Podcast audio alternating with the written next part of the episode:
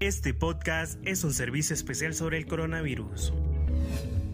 Hola, ¿qué tal? Les saluda Arita. Gracias por acompañarnos en una emisión más. Este es un espacio de la Universidad Nacional Autónoma de Honduras para seguir educando e informando a la población hondureña todo lo que se realiza para la prevención del COVID-19 desde la academia hacia nuestro país. Recuerden que es importante seguir todas las medidas de prevención y protocolos de higiene difundidos por las páginas oficiales de la universidad. La UNA sigue trabajando en la virtualización ante la amenaza del COVID-19 para continuar con el desarrollo de las clases. Jorge Calderón nos amplía.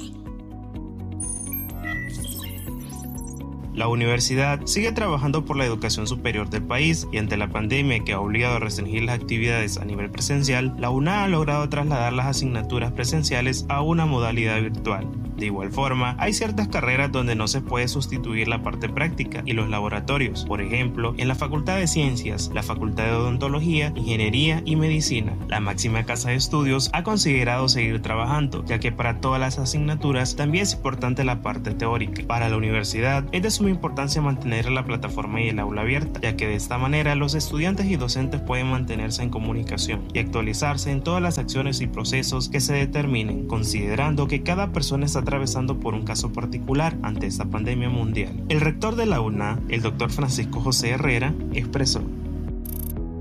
Hemos estado eh, trabajando fuertemente en el tema eh, de la virtualidad desde ya hace un mes y esto ha sido un reto porque nuestra universidad, como todos conocemos, desde su fundación ha sido diseñada, por decirlo de esta manera, para la presencialidad.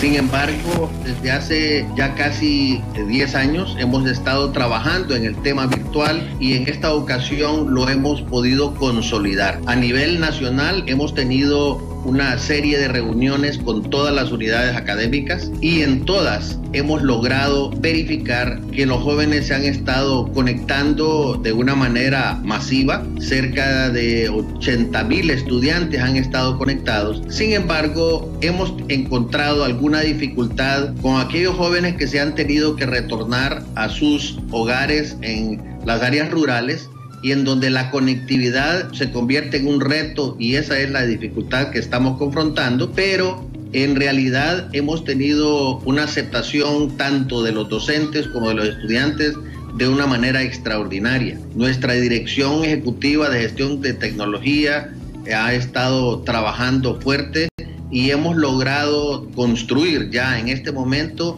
más de 10.000 aulas virtuales en las cuales los jóvenes están realmente avanzando eh, de una manera muy, muy satisfactoria. El, viernes anterior tuvimos una nueva reunión del Consejo de Educación Superior en la cual logramos constatar que las 21 universidades, tal como lo habíamos avisado, eh, comenzamos con esa modalidad en el mes de marzo. Cada una de las universidades dio su eh, informe y hemos quedado satisfechos con el rendimiento que hemos logrado a nivel nacional y nuestra universidad sin duda ha tomado la decisión de continuar de manera indefinida con este proceso, precisamente porque no sabemos hasta qué momento es que podremos tener las condiciones en el país para retornar a la presencialidad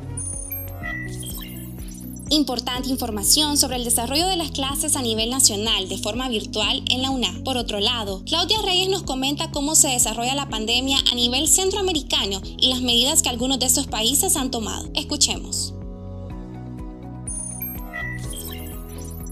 Gran parte de la población mundial se sigue viendo afectada por la pandemia del COVID-19 y Centroamérica no es la excepción. Esto ha obligado a que las autoridades de cada país tomen medidas de aislamiento social, exceptuando a Nicaragua que no ha seguido las recomendaciones de restricciones señaladas por los organismos sanitarios mundiales. El sistema de salud en los países centroamericanos permanece en alerta ante un posible colapso, debido a que no cuenta con el material médico recomendado para hacer frente a esta enfermedad. Es evidente que los casos positivos por coronavirus han aumentado en cada estado, por lo que expertos del gremio de salud ven como una alternativa factible alargar el tiempo de cuarentena por cuatro semanas más o por el tiempo que sea necesario y así evitar que la curva de propagación siga aumentando. Cabe destacar que las universidades de cada uno de estos países centroamericanos se han mantenido al servicio de la nación, apoyando al sistema sanitario con donaciones de instrumentos médicos o prestar instalaciones para albergar a pacientes contagiados. La ministra de Salud recibió de la Universidad de Panamá una donación de 24 cámaras acrílicas fabricadas en los talleres de la institución para ser utilizadas en ocho hospitales como barrera de protección microbiana en el proceso de intubación. En la Universidad de Costa Rica se busca una alternativa de medicamento a partir de plasmas equinos para así obtener anticuerpos que actúen como defensa contra el COVID-19. En cambio, la Universidad de San Carlos de Guatemala ha creado asistentes respiratorios con el fin de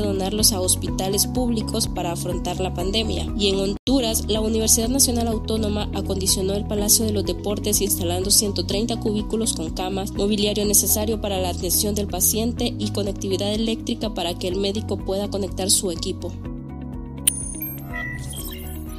Gracias Claudia Reyes por informarnos lo que acontece a nivel regional. Debemos estar conscientes que depende de cada uno de nosotros que el COVID-19 no se propague en Honduras. Por ello te motivamos a permanecer en casa, realizar acciones de higiene de aseo personal y en el hogar y seguir las recomendaciones de las autoridades de salud. Recuerden, si tienen dudas o quieren consultar estos materiales, solo deben ingresar a la página www.una.edu.hn pleca coronavirus, donde pueden descargar este y otros materiales al coronavirus. Esa es la misión de hoy. Te invitamos a compartir este podcast y que estés atento de todas las páginas oficiales de la UNA. Se despide Yeserita. Hasta la próxima.